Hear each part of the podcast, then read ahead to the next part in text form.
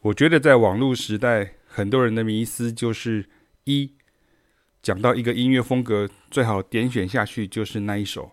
虽然我们现在几乎都可以讲出代表性的乐曲，但是没有办法直接说一个风格就是一首曲子。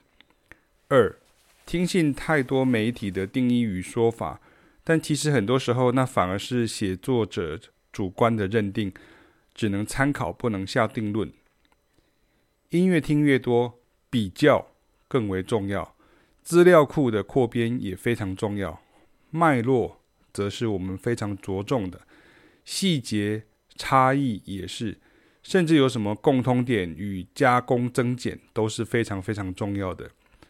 直接放个名字上去，你到最后就是发现那个条目很快就不够用了，就得扩编，甚至到后来你还得重整很多回合。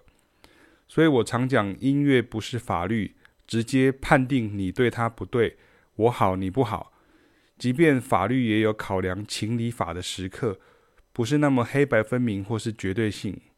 但是网络时代最怕的就是每个人都用自己的好恶在判断，然后互相去误解不喜欢的东西，加深鸿沟。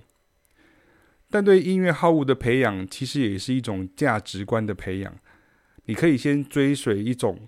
价值观，然后再去修正你的价值观，而不需要一开始就铁板一块，放大自己的狂热喜爱。像我们的观念就属于很多元的那一种，因为你知道脉络的重要性，不会断章取义。而很多时候看事情从不同角度切入，经常得到的暂时性结论就会不一样。这时候经常就得逆向思考，或是换个角度切。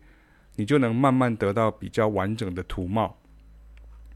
经常学生或观众会讲一些比较是他们的推论的话语，我现在都会面带微笑的说：“慢慢来，路还很长，你还没看到后面，走到后面，只是因为现今资讯发达，就好像你读小说直接从序章翻终章看凶手是谁，真相大白，岂不是很无趣吗？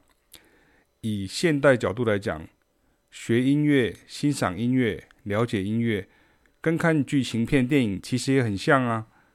谁先爆雷，谁全家叉叉叉。